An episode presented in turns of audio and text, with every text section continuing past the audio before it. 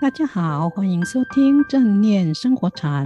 我们将以轻松有料的生活故事，分享正念和生活禅的智慧世界，与您一起探索转化生命的奇迹。我是禅子，我是静观。我们今天的主题是在生活中禅一下。时间过得真快，说着说着就到了我们第二季第一集的时间。是啊，大家都很期待呢。不过我们第一季最后四集，也就是六十一到六十四集，都是听众朋友亲身练习正念的故事，有个人的，有与家人和全家一起练习的。也有带孙子和做志工时以正念调整压力和身心的，非常精彩哦。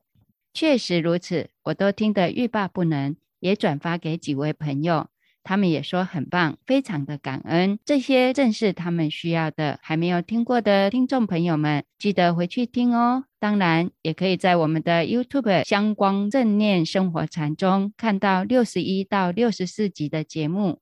从这一集开始，我们香光正念生活禅进入了第二季。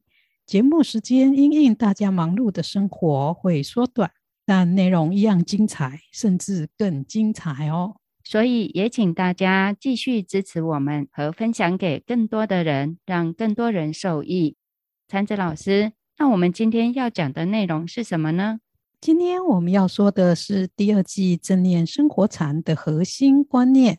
就是“生活禅”这个词，因为在现在社会中，这个词经常听到，但内容是什么，却很少有人说明。对呀，我也常听到有人说“咖啡禅”、“茶禅”、“企业禅”、“科技禅”等词汇，这些是不是就是生活禅呢？可以说是，也可能呢，不是。因为要看这些词使用者或机构有没有真的活出禅的内涵。那禅的内涵指的是什么呢？简单的说，禅是一种生活智慧，也是一种生活的态度。咖啡禅、茶禅或七叶禅等，都可以是一种生活禅，因为它们都是生活的一部分。但是否真的符合生活禅？就要看在做这些活动和事业的人有没有活出禅的核心精神和生活态度，比如不执着名利、返璞归真、活泼自在和活在当下等。这些禅的精神和生活态度听起来很超越，但也很抽象。禅子老师，您可以用比较具象的方式跟我们说明一下吗？在我们以后的节目中，会陆续以茶禅、咖啡禅、美食禅、环保禅和创业禅等实例做说明。今天呢，我以佛教心理学中提到的五种法义来说明。这五种法义是名、相、分别、正智，还有如如。名呢，是指一切事物的名称，这个名称是透过语言文字来表达的。它可能是指一个物件、一个活动或一种想法或概念。万事万物，只要可以用语言文字表达的名称，都可以包含在内。而相指的是一种现象和形象，它大至宇宙，小如量子，都可以包括在其中。因为它们都是一种现象。如果我们从物质层面上来说，这些现象含有各式各样的形象，有的肉眼可以看到，有的肉眼看不到。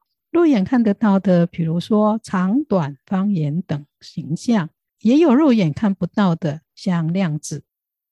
但是它也一样也有形象，只是要透过高科技才能够看得到。另外还有心理上的现象，这个呢，在佛教心理学的唯识中有很清楚的说明。譬如五种感官，眼、耳、鼻、舌、身，它所引起到的相，就是属于物质现象；而第六识和潜意识所延取到的，则是维系的心理现象，譬如心念、想法等等。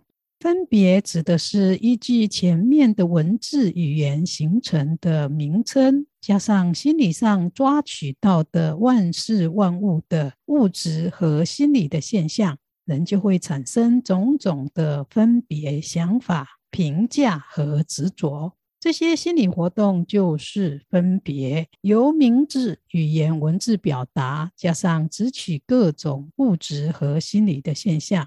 并形成各种的分别想法、评价和执着，就是我们一般人的生活世界。这个就是生活禅里面的“生活”两个字所表达的。而生活禅里面的“禅”字，则要达到这五种法义里面的后两个，也就是正智和如如。正智可以说就是一种超越名利的人生观。一个人可能赚很多钱，但却不会被赚钱所绑，也不以赚钱为目标，而是以服务社会或帮助一切人为目的。这就是一种正智，而且他所看到的也不是眼前的利害，所听的也不是身边的是非、诽谤或称赞，他不会被这一些局限住。他想到看到的是一种超越个人的大我，这个就是政治的基础。更进一步，有政治智慧的人不会去执着他所做的一切事业，所得到的一切赞美和成就，因为他知道这一切都是因缘和合下，由无数的人和无数的善缘所造成的。当一个人可以具有这么超越的智慧，而且能够活出超越人我，以无缘大慈和同体大悲的心态对待世间的一切人事物的时候，就是如如的境界了。所以，在这个五法中，前面三个名相分别是我们一般人都会过的平常生活，而要把所做的活动、所做的事情称为禅时，就要有超越利害和是非的人生观，或进而活出不执着人我的无缘大慈和同体大悲的生活态度。原来如此，看来要做到生活禅的生活，还真的不容易。是不容易，但还是有很多人在做，也朝向这个目标前进。